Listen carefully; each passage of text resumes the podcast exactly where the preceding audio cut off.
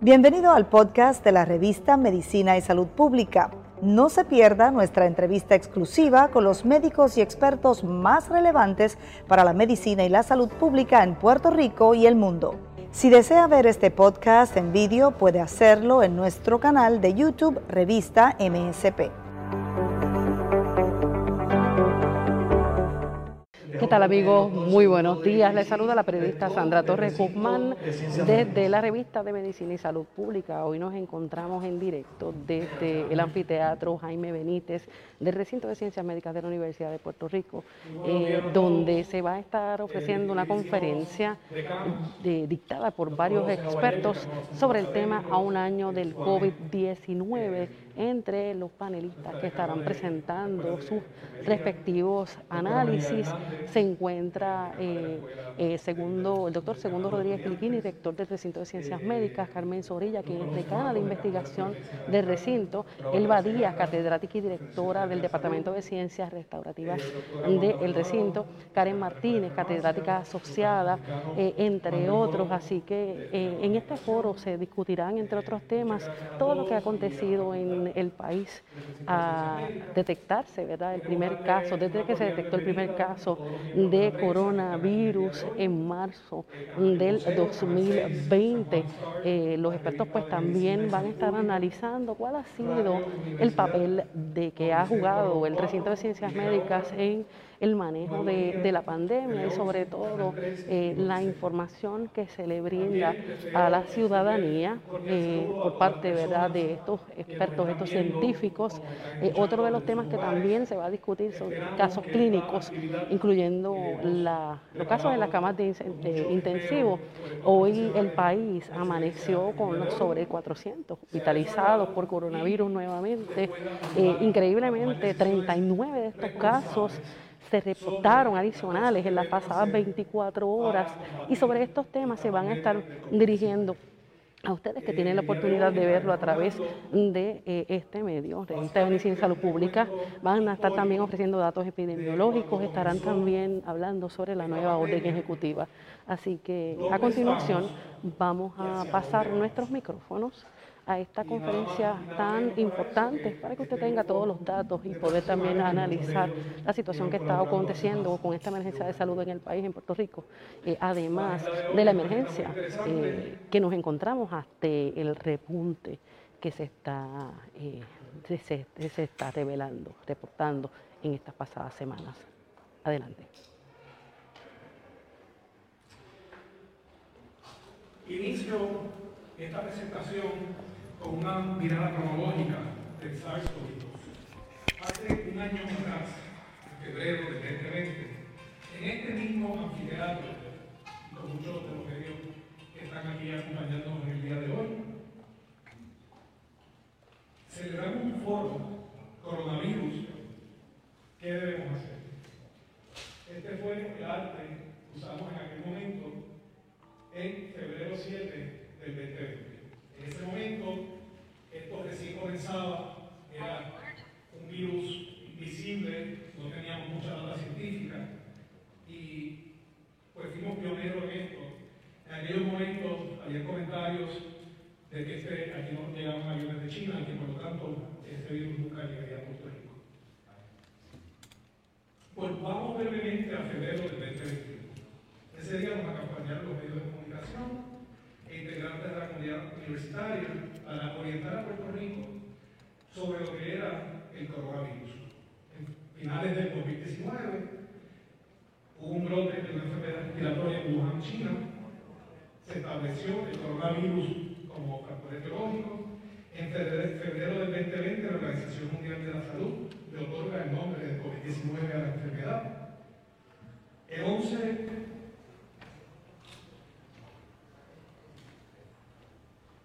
El 11 de marzo, la Organización Mundial de la Salud declara una pandemia. 15 de marzo, cierre y toque de queda en Puerto Rico. 22 de octubre del 2020, aprobación ya de medicamentos por la FDA para tratar eh, este virus. El 9 de noviembre, otra serie de medicamentos. El 11 y 18, la autorización de la vacuna de Pfizer y Moderna. y el 19 de marzo del 2022 la vacuna de Johnson. En aquel momento, los doctores Guillermo Vázquez, Armando Burgos Rodríguez, la doctora David Martínez Martínez, doctor Juárez Santa que se encuentra con nosotros hoy, doctora Marisol Peña Orellana, entre otros expertos, hoy estamos sobre temas tales de qué es una enfermedad zoonótica, cómo se previene, cómo surgen virus emergentes mediante infecciones zoonóticas, qué era el coronavirus, cuáles eran las manifestaciones clínicas, etcétera, entre otras. Más tarde, el gobierno de Puerto Rico nos solicitó que como principal institución dedicada a la investigación, al servicio y a la academia, formáramos un grupo de expertos que pudieran asesorarnos en todos los pasos a seguir para proteger y salvar vidas. De ahí nació lo que se conoció como el Task Force Médico de Puerto Rico, un grupo de voluntarios científicos nombrados por la gobernadora de Puerto Rico con el propósito de desarrollar las recomendaciones para la preparación, respuesta rápida, manejo y, mitigación de las consecuencias de la pandemia del COVID-19. Los expertos que componíamos ese grupo y quienes en su mayoría están participando hoy en este foro, nos encargamos de desarrollar recomendaciones basadas en la literatura científica disponible en ese momento. Era muy poca la literatura que teníamos disponible eh, sobre áreas de biología, salud pública, epidemiología y medicina. En aquel momento trabajamos 24-7 en desarrollar todos los protocolos de seguridad y recomendaciones, tales y tan sencillas como el distanciamiento social, el uso de la mascarilla, lavado de manos constante, entre muchos otros. Explicamos qué era una persona asintomática cuál era este enemigo invisible, por qué es importante que nos quedáramos en la casa y cuál era la importancia de cuidarnos para evitar un colapso en nuestro sistema de salud, como ocurrió en muchos otros países. Desarrollamos protocolos que guiarían la nueva realidad puertorriqueña por COVID-19. Se realizaron más de 50 protocolos. Estos protocolos se publicaron en una página en los medios fueron utilizados por agencias de gobierno y por la industria privada. Dentro de lo lamentable que ha sido la situación del coronavirus y las vidas que se han perdido, las iniciativas del Task Force Médico junto a la cooperación de la ciudadanía y de todas las entidades gubernamentales y no gubernamentales, cívicas y educativas, logramos salvar miles de vidas. El estudio realizado por el doctor Heriberto Marín concluye que debido a las medidas realizadas se salvaron más de 5.000 vidas. Quiero recordarles que en aquel momento, con la información que teníamos y la información basada en la curva exponencial y en, el comportamiento del virus en otros países, los cálculos que hicimos presentaban que aquí en Puerto Rico iban a morir entre 6.000 y 12.000 personas. Un reflejo de ello es la publicación de la revista Político, que un artículo publicado en abril del 2020 destacó Puerto Rico como el sexto lugar entre los primeros países con mejor reacción a la crisis. Esto por imponer más temprano que otros gobiernos la orden para los ciudadanos que se quedaran en sus casas la mayor parte del tiempo. La publicación destacó que el gobierno de Puerto Rico fue el primero en ordenar el cierre y los comercios, los comercios no esenciales, escuelas, playas y un toque de queda nocturno y que los ciudadanos se quedaran casas casi todo el tiempo. Como parte de nuestro compromiso de continuar salvaguardando el bienestar y la salud de la ciudadanía, se realizó una colaboración con el secretario de Salud y mediante esta colaboración ayudamos a fortalecer los sistemas de epidemiología del Departamento de Salud para tener datos más confiables y certeros. Por otro lado, el recinto de ciencias médicas fue la primera institución académica en ayudar el proceso de realizar las pruebas de COVID-19 en Puerto. También en este recinto se lograron múltiples iniciativas de orientación ciudadana, así como investigaciones relacionadas al tema del COVID, muchas de las cuales se van a presentar hoy aquí. Se crearon muchas iniciativas, entre otros los esfuerzos realizados, con el compromiso de educar y compartir conocimientos con la ciudadanía, fue el desarrollo del curso en línea sobre el coronavirus, que se ofrece a través de la plataforma de TCM Online libre de costo. Este provee información y orientación acerca del brote de la enfermedad utilizando data actualizada, frecuentemente de las fuentes oficiales como son la Organización Mundial de la Salud, el CDC, el Departamento de Salud de Puerto Rico. La iniciativa para orientar a la facultad ciudadanía hicieron con el fin de orientar y brindar recomendaciones para evitar el contagio del COVID-19 mediante una colaboración con los de UIPR un grupo de especialistas del recinto realizamos una serie de cápsulas informativas en las cuales abordaron temas como que la pandemia, el perfil, la prevención del coronavirus, uso propio de mascarilla, cómo evitar el contagio, el lavado de manos y síntomas, entre otros. Y creo que tenemos una, una peliculita, una cápsula que se grabó el Guillermo Vázquez, entre otros. Así la vamos a ver ahora.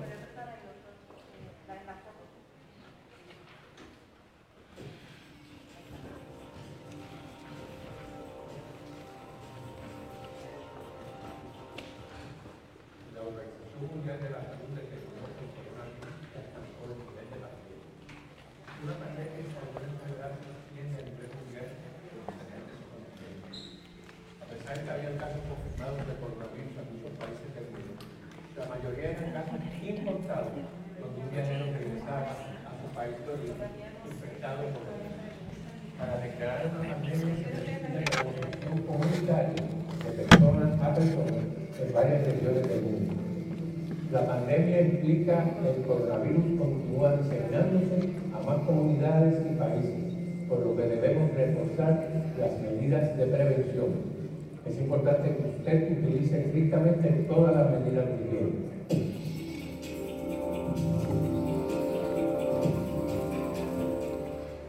Doctor Guillermo Vázquez.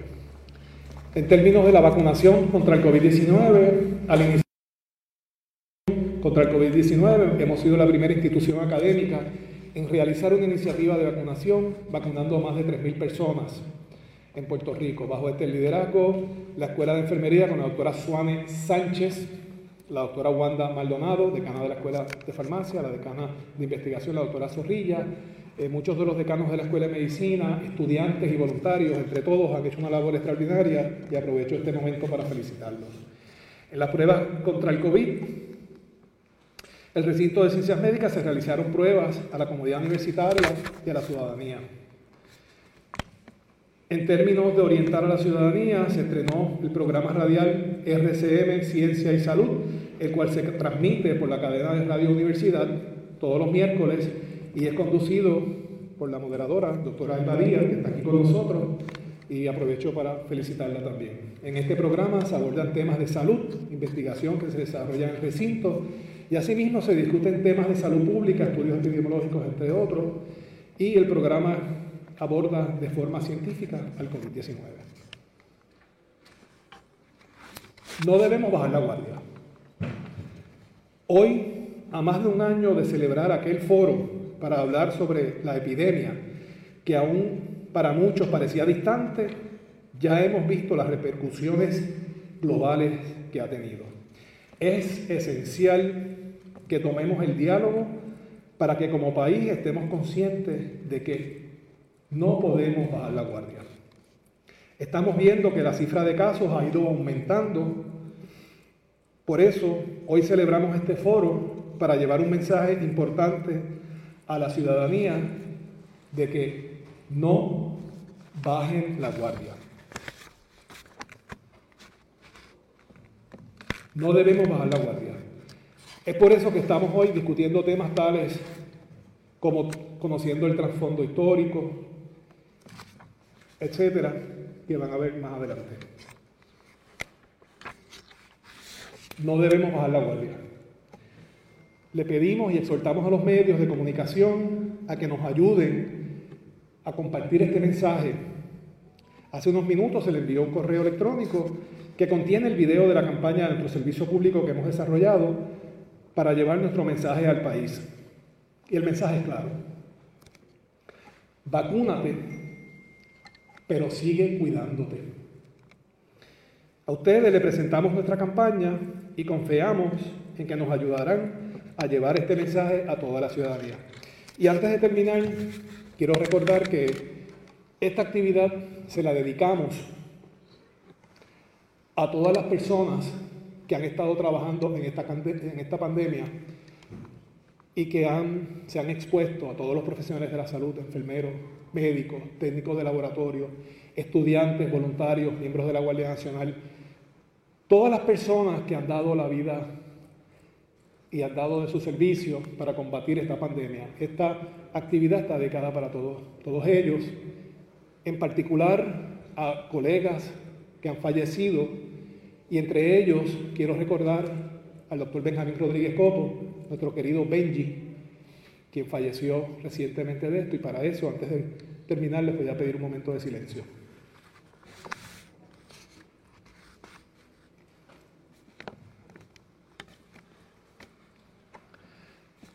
continuamos con un video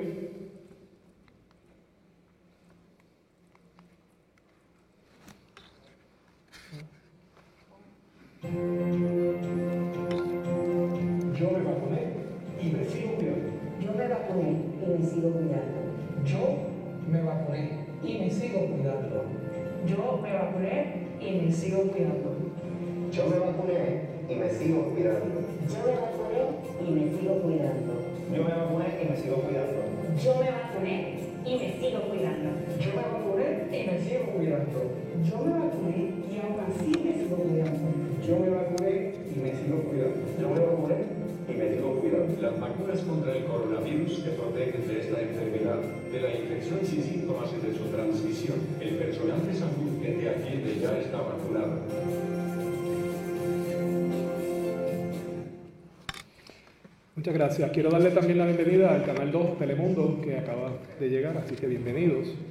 Eh, nuestro conferenciante eh, próximo es el doctor Juan Carlos Reyes, es catedrático y director del Departamento de Bioestadística y Epidemiología de la Escuela Graduada de Salud Pública del Recinto de Ciencias Médicas. Eh, Juan Carlos ha estado muy activo desde que esta pandemia comenzó y nos va a hablar sobre el trasfondo histórico del COVID en Puerto Rico. Adelante, Juan Carlos.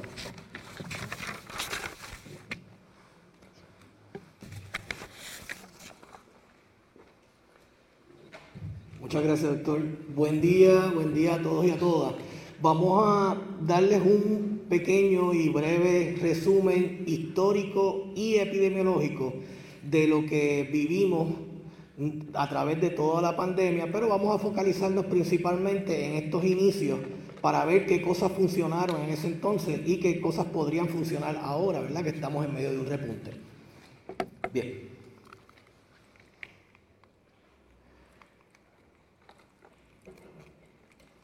A modo de resumen, tenemos aquí unos eventos que quizás muchos de ustedes van a recordar, ¿verdad?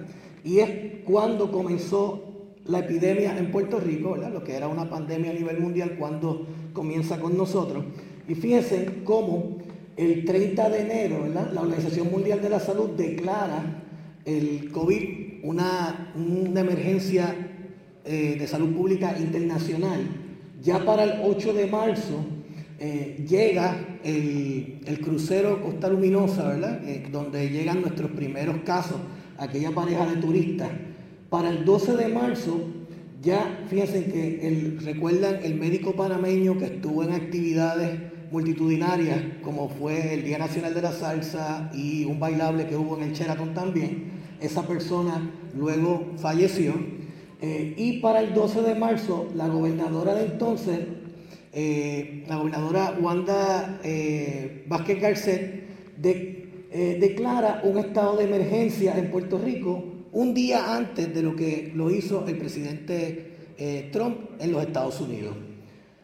Para el 15 de enero, la gobernadora firma la primera orden ejecutiva relacionada al COVID, ¿verdad? Y es allí donde se establece un toque de queda desde las 9 de la noche hasta las 5 de la mañana, un cierre de operaciones gubernamentales, cierre de comercio y eh, un, sinnúmero de estrategias, ¿verdad?, para eh, evitar la, gran movilidad en la población. Luego, para el, para el 21 de marzo, ya sabemos que eh, muere la persona, el primer, la primer fallecido en Puerto Rico, que fue la, la italiana, ¿verdad?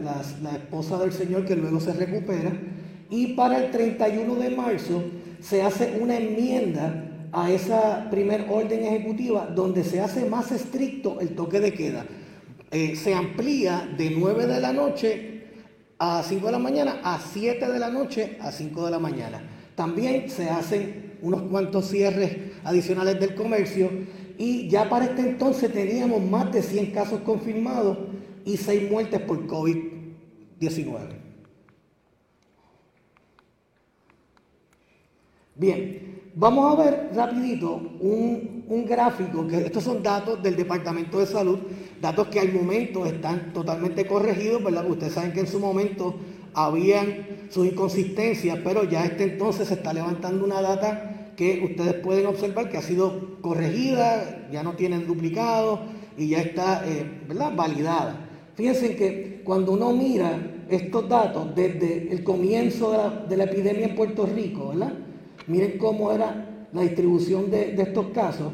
Y fíjense que lo primero que tenemos aquí es la orden ejecutiva 020, que es donde se declara ese estado de emergencia. Luego tenemos la 023, que es donde se establece el toque de queda. Aquí en la 024 se constituye el Task Force médico del recinto de ciencias médicas.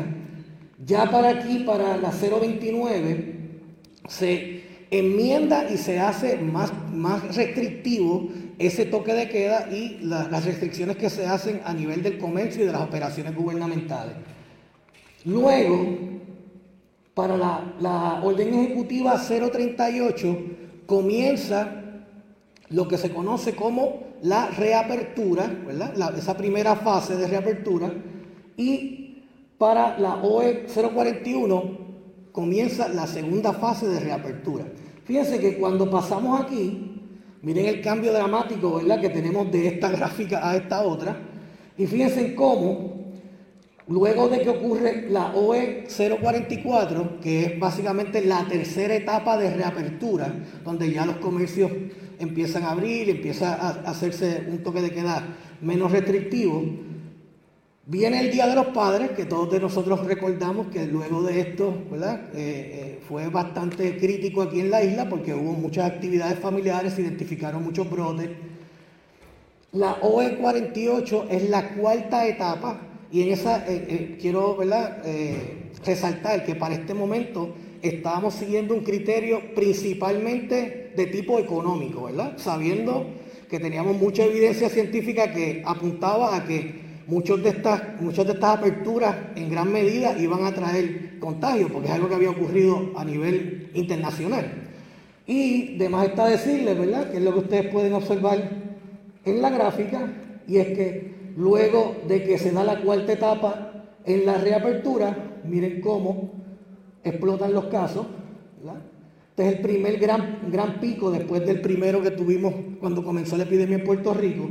Y fíjense que entonces, ya aquí en la OE 054 hay ciertas restricciones que se llevan a cabo, vemos unas reducciones Viene las lluvias de Isaías, recuerdan que tuvimos un huracán, que tuvimos lluvias y en esas lluvias pues hubo muchas personas que tuvieron que refugiarse, ¿verdad? Donde ahí pues tenemos el problema de que hay mucho contacto entre la población.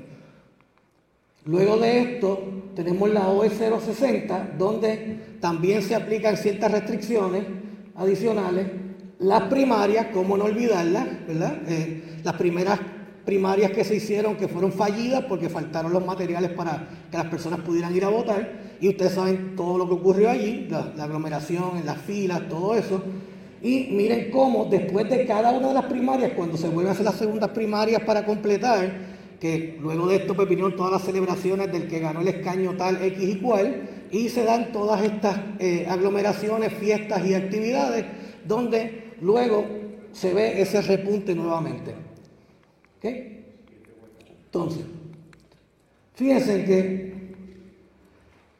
observen que en términos de la positividad, esto aquí no debe tomarse muy en serio porque teníamos bien pocas pruebas, así que la positividad siempre va a ser bien alta. Pero fíjense que a partir de abril y hasta junio tuvimos una positividad bien, bien, bien bajita, ¿verdad? Y ya aquí se hacían una cantidad de, de pruebas considerables. Y luego, a partir de mediados de junio, comienza a subir esa positividad hasta un 12% que es cerca de lo que tenemos ahora mismo. Fíjense cómo en este momento también, luego de esos finales de junio, comienzan las hospitalizaciones a subir de manera, eh, una pendiente bien agresiva, ¿verdad? Un, aumento bien grande. Y fíjense cómo tuvimos mucho tiempo por debajo de las 200 hospitalizaciones y de hecho para mediados de, junio tuvimos por debajo de 100. Hoy nos, hoy nos levantamos con 445 hospitalizaciones. Ya aquí, fíjense que para efectos de defunciones, también se puede observar cómo hay un aumento detrás de los picos. Cada pico de casos confirmados, esto es un pico de casos confirmados. Luego vamos a registrar el aumento en muerte. Lo mismo ocurre para los otros dos picos. Aquí ocurre un pico de casos confirmados y luego de eso se registra las muertes. De hecho, hoy registramos 12 muertes. Estamos viendo el, pico que está surgiendo después de Semana Santa, pues ya hoy estamos empezando a ver las muertes. Pero esto es solamente el tip of the iceberg, ¿verdad? Porque todavía falta ver ese registro. Bien importante, esto es un análisis de riesgo, de riesgo de contagio y de riesgo de muerte. ¿Qué tenemos aquí?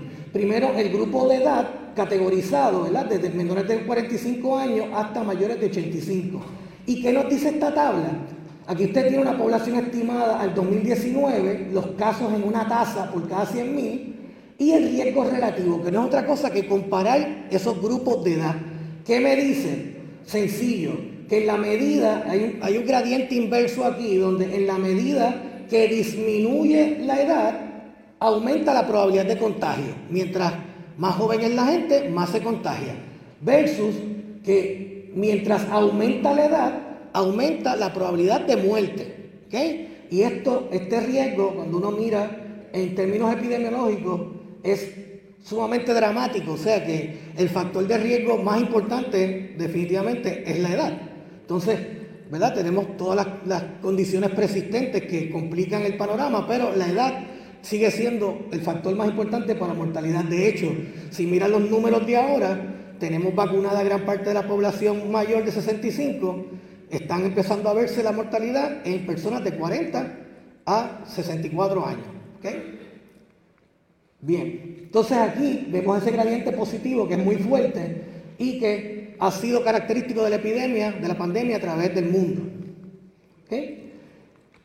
Esto también nos ayuda a reforzar, ¿verdad? Que vimos eh, se hacían unas proyecciones para ese entonces utilizando un modelo de Poisson, un modelo matemático, para poder ver cómo iba a ser el comportamiento a futuro. Y fíjense que después de agosto 8, estos son números del Departamento de Salud, ¿verdad? Y luego la proyección que se hacía en términos de modelos matemáticos.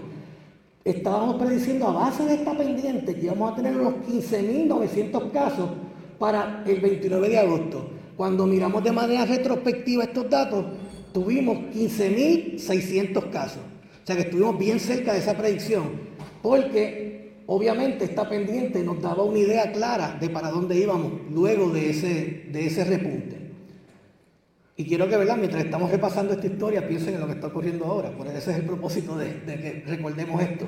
Entonces, fíjense aquí, en esta proyección de muerte, teníamos al 8 de, de agosto 287 y luego estábamos proyectando unas 459, vimos cerca de 430 muertes para ese entonces. O sea que las predicciones, esas proyecciones, ahora mirándolos de manera retrospectiva, se dieron como nosotros esperábamos. Esto que tenemos aquí es un gráfico con los datos del Departamento de Salud utilizado por la Universidad de Harvard. Esto se encuentra en un site de, monitoreo del COVID en Harvard, del doctor eh, Irizarry. Y esta gráfica está muy interesante porque fíjense en lo que estamos viendo aquí. Esto es la orden que se hace menos restrictiva para efectos ¿verdad? de octubre, noviembre. Explotaron los casos en Navidades, noviembre. Aquí miren las elecciones generales, como vemos este repunte. Luego van los casos en franco descenso. Aquí es la OE 017 del 2021 del actual gobernador Pedro Pierluisi, donde se establece la apertura de las escuelas públicas y privadas para el 1 de marzo, y ya aquí la OE 019 es donde todos conocemos la gran apertura que se hace al comercio, eh, se amplía el toque de queda a 12 de la medianoche y hasta las 5 de la mañana, o sea que es el toque de queda más amplio desde que comenzamos en la pandemia. Y pues es de esperarse que lo que ustedes están observando, y estos son datos del Departamento de Salud trabajados y analizados por la Universidad de Harvard, miren cómo va la cosa. Y para terminar, quiero dejarles con esta, esta gráfica también, es un análisis que hace el doctor Irizarry de la Universidad de Harvard. Y fíjense cómo de esta gráfica podríamos estar hablando toda la mañana. Esta gráfica, en términos, ¿verdad? Para nosotros los epidemiólogos nos encantan las gráficas, pero fíjense que esto resume la historia natural del COVID en Puerto Rico en términos históricos y en términos epidemiológicos. Podríamos hablar de todos esos eventos. Ahora, ¿qué yo quiero que ustedes se lleven como mensaje? Nunca, lamentablemente, entre abril y julio todo el tiempo estuvimos por debajo del 3% de positividad. Y esto es positividad, ¿verdad? No, no son casos, porque obviamente la epidemia está más madura ahora, pero siempre estuvimos tomando decisiones por debajo del 3%. Luego de julio, que se hace la reapertura basado principalmente en criterios económicos, porque eso, así fue como se hizo, ¿verdad? Pues esto es lo que tenemos, perdonen, esto es lo que obtuvimos los cambios los pudimos ver en todas las órdenes ejecutivas y fíjense que después de que íbamos haciendo las cosas tan bien, y esto no estamos hablando solamente del gobierno, gobierno, el sector privado, los ciudadanos, ¿verdad? Que sabemos cómo nos, cómo nos hemos comportado en estos días, después de Semana Santa. Fíjense que este repunte tan violento, está pendiente, ¿verdad? Si yo fuera a hacer una proyección de esto, es, posible que esta semana y la otra vamos a ver un aumento grande en hospitalizaciones, en casos y en hospitalizaciones.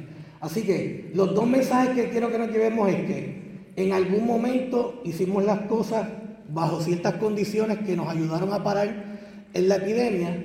Ahora estamos, como dicen por ahí, por la libre, como dirían mis hijos, un poco al garete. Así que la única forma de nosotros poder contrarrestar esto es mediante un cierre parcial o un cierre completo donde este, eh, la gente no tenga tanta movilidad porque lamentablemente eh, no, no estamos en un buen punto de la pandemia cuando ahora tenemos vacunas, tratamiento, un sistema de rastreo montado, o sea que este no es el momento para que estemos bajo estas condiciones. Gracias. Muchas gracias. Muchas gracias, Juan Carlos. La verdad es que eh, siempre, siempre es una delicia escucharlo. Eh, estas gráficas complejas, Juan Carlos hace de que suenen eh, simples y sencillas. Así que, ¿dónde estamos? Tenemos al doctor Humberto Guillón, decano asociado de Asuntos Académicos de la Escuela de Medicina, catedrático asociado del Departamento de Medicina y Microbiología del Distrito de Ciencias Médicas. Adelante, Humberto.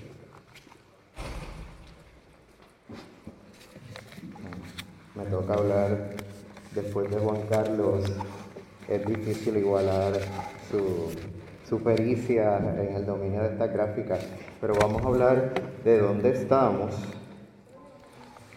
Y es importante destacar que aunque se estaba hablando de la historia natural de la enfermedad, ahora contamos con un medicamento específico en contra del COVID, que es Remdesivir, tenemos los anticuerpos monoclonales y tenemos las vacunas que pueden alterar el comportamiento natural de la pandemia. Pero aún así, el impacto mundial del COVID ha sido enorme eh, en términos de casos diagnosticados, eh, casi 138 millones, y el impacto en muertes es casi 3 millones de muertes a nivel mundial, siendo Estados Unidos el país más afectado por la pandemia. En Estados Unidos, este es el mapa de la curva de contagio, se vio que hubo un pico notable entre noviembre y enero y a partir de febrero hemos visto una disminución en la pendiente, pero últimamente se ha visto todavía actividad bastante notable, así que ellos no están libres de la pandemia todavía. En términos de hospitalizaciones, también Hubo un pico de hospitalizaciones entre noviembre y enero. A partir de enero-febrero ha disminuido. La línea que está en rojo son las personas mayores de 65 años y la línea en azul es eh, las personas entre 50 y 64 años.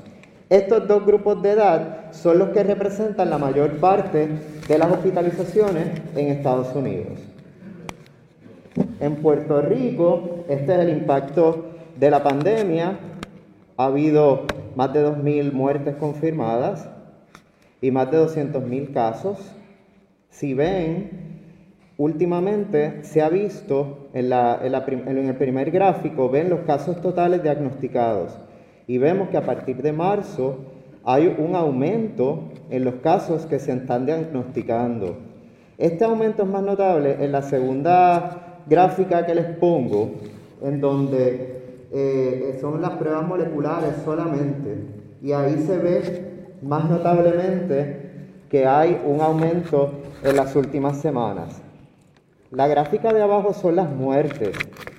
Y al momento todavía no hemos visto ese aumento en muertes, pero ya el doctor Juan Carlos les explicó que después de ver el pico, varias semanas después es que vemos un aumento en muertes. Y hoy se diagnosticaron o se reportaron 12 muertes, así que ya lo estamos viendo. El doctor Juan Carlos también les explicó que hay un aumento notable en mortalidad por cuestión de edad. Si ven la última barra, se ve que las personas mayores de 80 años tienen una mortalidad más elevada y eso justificó que comenzáramos a vacunar a los adultos más mayores. Si ven, también hay un impacto por cuestión de género. Los hombres mueren más que las mujeres. El doctor Juan Carlos Reyes les puso una gráfica del doctor Irizarry de positividad. Él les puso por prueba, yo la puse por persona porque tiende a ser más conservadora, pero aún así la positividad actual es de 12% y ya él les explicó las connotaciones. En las gráficas de hospitalizaciones en Puerto Rico también hemos visto un aumento en las últimas semanas. La gráfica de arriba son las hospitalizaciones totales y ven un pico al final del eje de X, o sea, em, mientras más adelante en el tiempo, después de marzo, vemos el aumento. En la segunda gráfica vemos que también es así en la utilización de camas de intensivo y también es así en la utilización de ventiladores. Así que todos estos parámetros que estamos viendo están aumentando su utilización en las últimas semanas y la línea que está en anaranjado es específicamente la utilización por COVID. Y no es que la utilización de intensivo en general haya aumentado, sino que dentro de esa utilización, la utilización por diagnóstico específico de COVID también va en aumento. No puedo despedirme sin hablar de la vacunación. La vacunación en Puerto Rico hemos tenido más de un millón de dosis administradas hasta el momento. Estos son datos hasta el 12 de enero. Tenemos casi 700 mil personas con al menos una dosis y casi 400 mil personas con la, la serie completada para una tasa de vacunación de 26.5%. En Puerto Rico, la mayor parte de las vacunas administradas son de la compañía Pfizer. En segundo lugar está la compañía Moderna. Los puertorriqueños han recibido casi, eh, casi 300 mil dosis de, la compañía Moderna, mientras que de Pfizer son casi 450 mil eh, dosis. Y de Johnson Johnson son menos de 30.000, que eso significa menos del 3% de las dosis administradas. Esto es importante porque sabemos que ayer se detuvo, se suspendió la administración de la vacuna de, de Johnson Johnson. Esta vacuna de Janssen, Johnson Johnson, se está evaluando un efecto raro que se vio que no se ha hecho un vínculo formal todavía entre la creación de coágulos y la administración de esta vacuna, pero en vista de que hubo seis casos en casi 7 millones de, dosis. Para que se fijen cuán raro es, 6 casos de casi 7 millones de dosis administradas. Hubo unos casos de coágulos. Aún siendo un evento sumamente raro, se detuvo para evaluar la situación, pero Quiero destacar que esto no debe crear un impacto notable en la vacunación en Puerto Rico, puesto que en Puerto Rico la, vacuna de Johnson Johnson no llegaba al 3% de eh, las dosis administradas entre los puertorriqueños. Y lo otro es, esto no necesariamente son malas noticias, es una precaución que se está estableciendo, cualquier efecto adverso se está analizando al detalle y eso le debe dar confianza a la ciudadanía de que estos productos que se están utilizando se está vigilando su seguridad y eficacia en todo momento. Así que con las dos vacunas que no quedan disponibles, las personas se pueden sentir confiadas de que pueden recibirlas con seguridad y eficacia. Gracias por su atención. Gracias. Muchas gracias, doctor Humberto.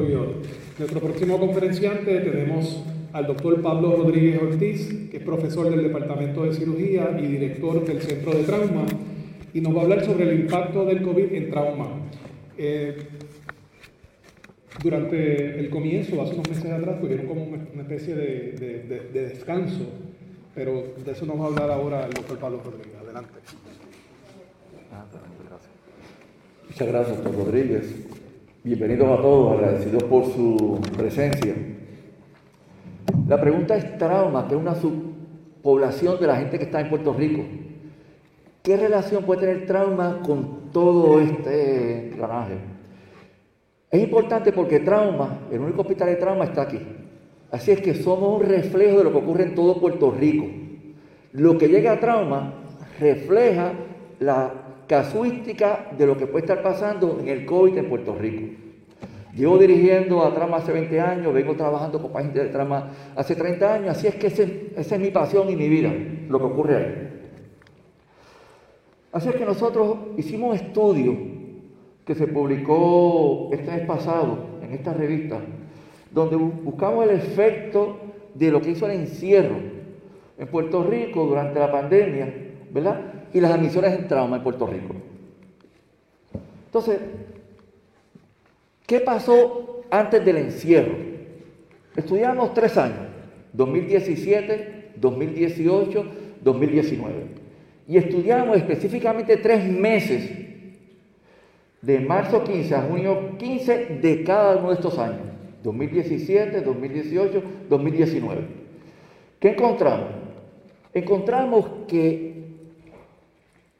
las admisiones, número de admisiones en cada año, en ese periodo, eran más de 300, o de 300 admisiones en ese periodo en cada uno de esos años.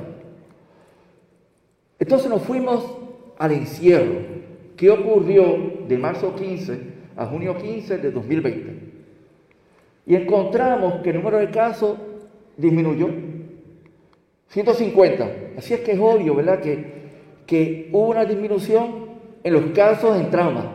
Pero si ustedes piensan, esto es equivalente a lo que ocurrió en los hospitales en Puerto Rico. Así que esto puede ser trauma, puede ser un reflejo de lo que ocurrió a nivel nacional. Las admisiones en general, en, realidad, registraron una disminución de un 59%, que es un número ¿verdad? llamativo. Estudiamos las, las causas principales por las que la gente llega a trauma como son las caídas, como son los accidentes de carro, como son las agresiones. Encontramos nosotros que básicamente hubo una reducción no significativa en estos eventos para la semana número 12. Sin embargo, cuando estudiamos las caídas, vimos, que las caídas aumentaron. Este, es que trauma es un reflejo de lo que ocurre. Señores, esto no les sorprenda. Esto no fue secundario al COVID en un database de 6 millones de pacientes de, trauma de, todo Estados Unidos y Puerto Rico, el 40% de los traumas que se admiten en los centros de trauma de Estados Unidos son caídas. Así que aún en el encierro la gente hacía las cosas y se caía. Es un problema repetitivo. Bajaron las admisiones, las caídas subieron, igual que lo ocurre. ¿verdad? Ocurrió en Puerto Rico con las hospitalizaciones y lo que ocurre en trauma, las caídas aumentan. Entonces estudiamos ¿Qué ocurrió con los médicos? ¿Qué ocurrió en el hospital? ¿Qué pasó con la gente que trabajaba? Y eso, eso lo extrapolamos a lo que ocurre con los médicos de todo Puerto Rico.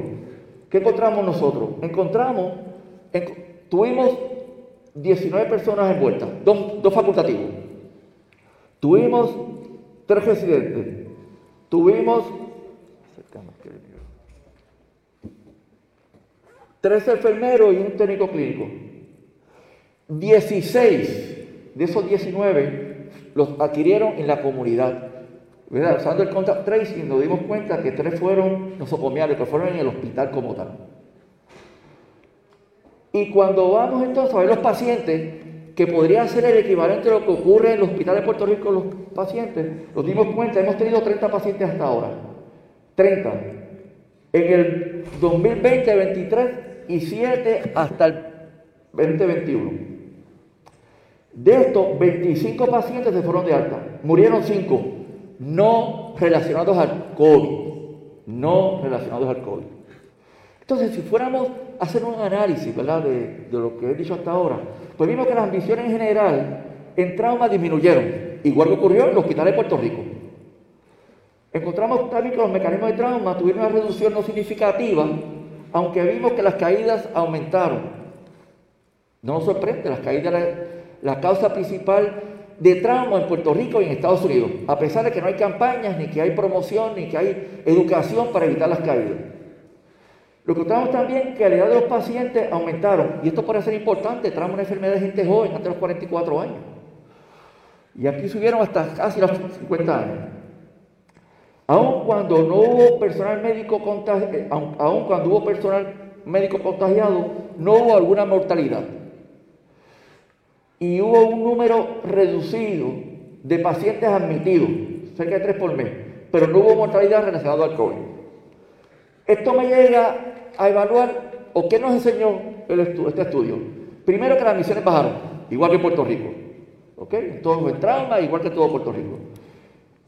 Que, hay que educar para evitar las caídas, pero sigue siendo un factor que vemos común. Yo creo que el mensaje más importante es esto. Nosotros en trauma, los médicos, el primer contagio fue en agosto y el último fue en noviembre 30. De noviembre 30 hasta acá no se ha contagiado ningún personal médico de trauma. Estoy hablando de seis meses. Precauciones, mascarilla, aguantamos las admisiones. Si hacemos eso a nivel general, podemos reducir la gente que está envuelta. Este es el ejemplo. Traemos un reflejo de lo que pasa en Puerto Rico. Y entonces, en el punto de vista de los pacientes, si los pacientes tan pronto llegan, muchos vengan, vienen asintomáticos. Cuando van a asilo mutuo, Pavía, por ejemplo, hospitales que se reconocen porque están, han manejado pacientes difíciles, con COVID pulmonar, ¿verdad? Manejan pacientes complejos. Los míos son asintomáticos. Y eso me da un problema a mí porque yo no identifico quién tiene COVID. Así que tengo que buscar las medidas para evitar que la gente se contagie allí. Y sabemos nosotros, con esta data, que si nosotros nos protegemos, si Puerto Rico se protege, los médicos se protegen y los pacientes se, se protegen. Esto es un mensaje claro, que el encierro es una, es una, una avenida, es la puerta, una invitación a la vida. Y que si nosotros nos liberamos, es una invitación a que no haya vida, a que haya muerte. Así que tenemos que ser agresivos porque usando nuestro hospital de modelo, hemos visto que se podría hacer ese reflejo de Puerto Rico si mantenemos, ¿verdad? Si mantenemos un encierro parcial, si evitamos las aglomeraciones, si usamos las mascarillas, porque demostramos que haciendo esto, en trauma, alrededor de Puerto Rico, disminuimos la, la, casuística, ¿verdad? Y se puede manejar con protección. Muchas gracias.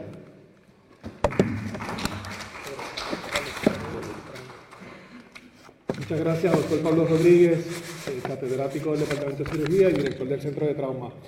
Eh, continuamos con la presentación del doctor Adel González, catedrático asociado del Departamento de Cirugía del Centro de Ciencias Médicas, el impacto de la pandemia del COVID-19 en la, en la población de pacientes oncológicos. Adelante, doctor.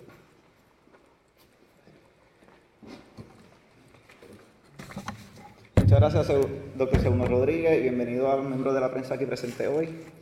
Eh, como, modo introductorio, me gustaría comenzar mi presentación hablando de características, eh, características generales entre la relación de pacientes oncológicos y el COVID-19. La realidad es que, para comenzar esta, esta, discusión, vamos a comenzar con una pregunta, y es, el, el hecho de haber tenido historial de cáncer pone a estos pacientes en riesgo para desarrollar la condición severa del COVID y la realidad es que no hay estudio actualmente que, haya, que haga una relación eh, estrecha entre cáncer y COVID. Actualmente el NIH está llevando a cabo investigaciones para ver si hay un, alguna relación que ponga a estos pacientes en aumento en riesgo. Lo que sí sabemos es que los pacientes que, tienen, que están inmunocomprometidos sí tienen una predisposición a desarrollar el COVID severo. Y dentro de la aprobación oncológica sí hay un grupo de pacientes que está inmunocomprometido. Estos son los pacientes que tienen eh, malignidades hematológicas, pacientes que están recibiendo quimioterapia en el momento, pacientes que tienen, algún, que tienen trasplante de médula ósea o pacientes que están en esteroides. La guía del CDC no ha hecho ninguna recomendación extraordinaria respecto a pacientes de la población oncológica, sino las, recomendaciones son las mismas, el uso de mascarilla y distanciamiento físico. El año pasado, en mayo del año pasado, la Sociedad, la Sociedad Americana del Cáncer hizo un estudio en donde se entrevistaron 1.228 pacientes que habían culminado su terapia de cáncer o estaban este, bajo el tratamiento de algún cáncer. Y ellos eh, documentaron que un 79% de estos pacientes tuvieron un atraso en su cuidado de salud. De estos 79, 17% de los pacientes tuvieron un atraso directamente en su manejo del cáncer y casi un 50% tuvieron algún impacto en su salud mental, emocional y cambio económico. Este cambio económico fue tan significativo que hasta 32% de los pacientes mostraban algún tipo de preocupación para poder mantener su, eh, su eh, sus costos de, vida. Entonces, el tema caliente de hoy día pues, es la vacunación. Y una pregunta que recibimos frecuentemente de estos pacientes es si me puedo vacunar. La realidad es que hoy día no hay ninguna la única contraindicación para que un paciente no, para que alguien no se pueda vacunar es que tenga alguna reacción alérgica mayor hacia algún componente de la vacuna. Pero sí, esta población hay un grupo de pacientes que tiene que tener precauciones. ¿Quiénes son estos pacientes? Son pacientes que tienen en algún medicamento de ensayo clínico, algún clinical trial. Estos pacientes se recomienda que hable con su grupo de ensayo clínico para ver si tienen el visto bueno para recibir la vacuna. Otros pacientes que tienen que tener precaución son pacientes que están recibiendo quimioterapia actualmente. Estos pacientes tienen que hablar directamente con su oncólogo, ¿verdad? Y, determinar si están aptos para recibir la vacuna. Entonces, hay pacientes que están próximos a recibir algún tratamiento de quimioterapia y estos pacientes las recomendaciones son que terminen su ciclo de vacunación por lo menos dos semanas antes de comenzar su quimioterapia. Otra cosa que hay que tener en mente son pacientes que están próximos a hacerse una mamografía, hombre o mujer. Las recomendaciones son esperar de 4 a 6 semanas. Y esto es porque la vacuna del COVID, al igual que otras vacunas, se ha visto que puede formar linfadenopatía, aumento en las glándulas axilares. Y esto puede traer falso positivo cuando se hacen estos estudios. Y otra cosa que quería mencionar es que en marzo de este año el Centro Comprensivo de Cáncer de la UPR se asignó como el centro para vacunar esta, esta población. Solo exhorto a todo, que, todo paciente que, esté, quiera ponerse la vacuna que se comunique con el Centro Comercial de Cáncer para que haga su cita. Entonces, a modo de conclusión, me gustaría hablarles del impacto que ha traído el cierre en el cernimiento del cáncer. Como muchos sabrán, el cernimiento y la detección temprana del cáncer es nuestra arma primaria para, ¿verdad? para combatir el cáncer. Y durante este año se ha, habido un, encierro, ¿verdad? Y la gente se ha visto que ha habido una disminución en los estudios de cernimiento, estudios como colonoscopía, mamografía y pruebas del PAP. Y esto es un, hot topic que está empezando a surgir últimamente porque la preocupación es que actualmente hay un, hay un aumento de casos no diagnosticados de colon, eh, de cáncer de colon, de cáncer de seno y cervical. Y lo preocupante es que vaya a haber en el futuro un aumento de casos diagnosticados tardíos y esto como consecuencia trae una disminución en sobrevida de estos pacientes de cáncer. Y bueno, quiero aprovechar este foro para exhortar a los pacientes y dejarles saber que ya la facultad médica está vacunada, ya hay, ya hay protocolos de prevención y tienen que, hay que empezar a buscar, a, a llevar a cabo estos estudios para evitar esta disminución en sobrevida que esperamos que se pueda ver en un futuro. Eso sería todo. Muchas gracias, doctora Abel González. Quiero dar la bienvenida al decano de la Escuela de Medicina, doctor Agustín Rodríguez, quien hizo entrada recientemente. Nuestra próxima conferenciante es la doctora Carmen Zorrilla, es la, decana de investigación del recinto de ciencias médicas. Ella nos va a hablar eh, sobre la respuesta interdisciplinaria y multifacética de la pandemia de COVID-19. Eh, aprovecho para mencionar aquí que la doctora eh, Zorrilla ha sido básicamente nuestra directora, nuestra moderadora de todos los procesos de pruebas y vacunas e investigación. Ella ha sido una heroína aquí en el recinto de ciencias médicas y aprovecho esta ocasión para agradecerle por todo su servicio y el de su equipo, al igual que las decanas Maldonado y Suárez Sánchez y, otros miembros de la, Facultad de la Escuela de Medicina. Adelante. Entiendo que nos debemos de, pegar un poquito más el micrófono para que el audio eh, se pueda ver a través de las redes.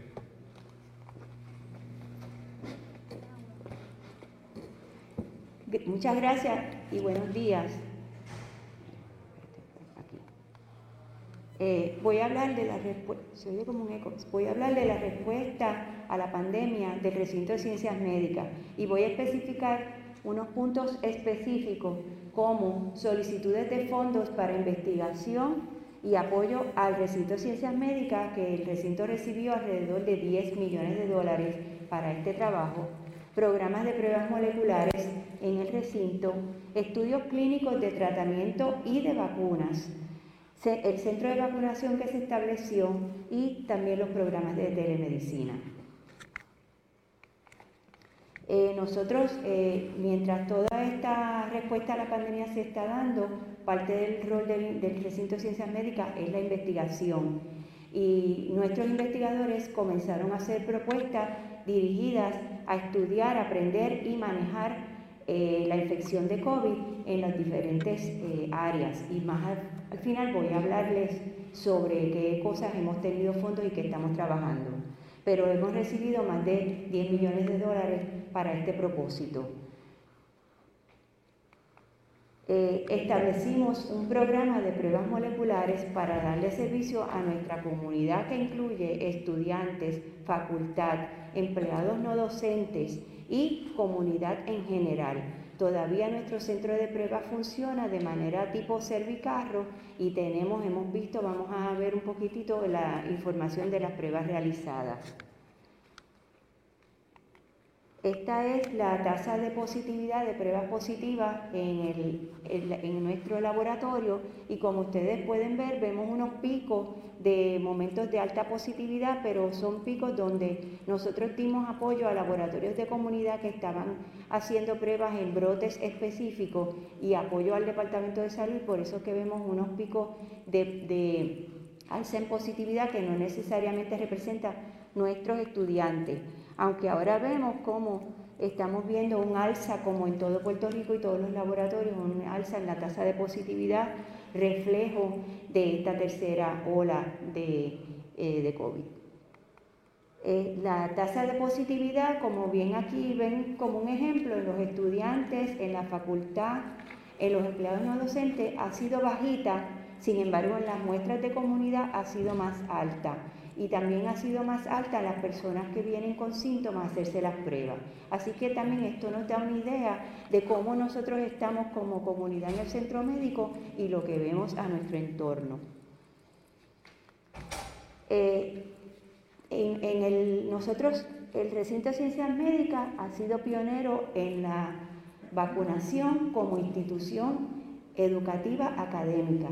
Nosotros establecimos el primer centro de vacunación en el recinto en diciembre del año pasado y es la primera institución eh, educativa en establecer esa inmunidad, lograr esa inmunidad que hablamos grupal o inmunidad de rebaño. Hasta el día de hoy tenemos más del 97% de nuestra comunidad vacunada y para la semana que viene esperamos tener prácticamente el 99% de nuestra comunidad vacunada.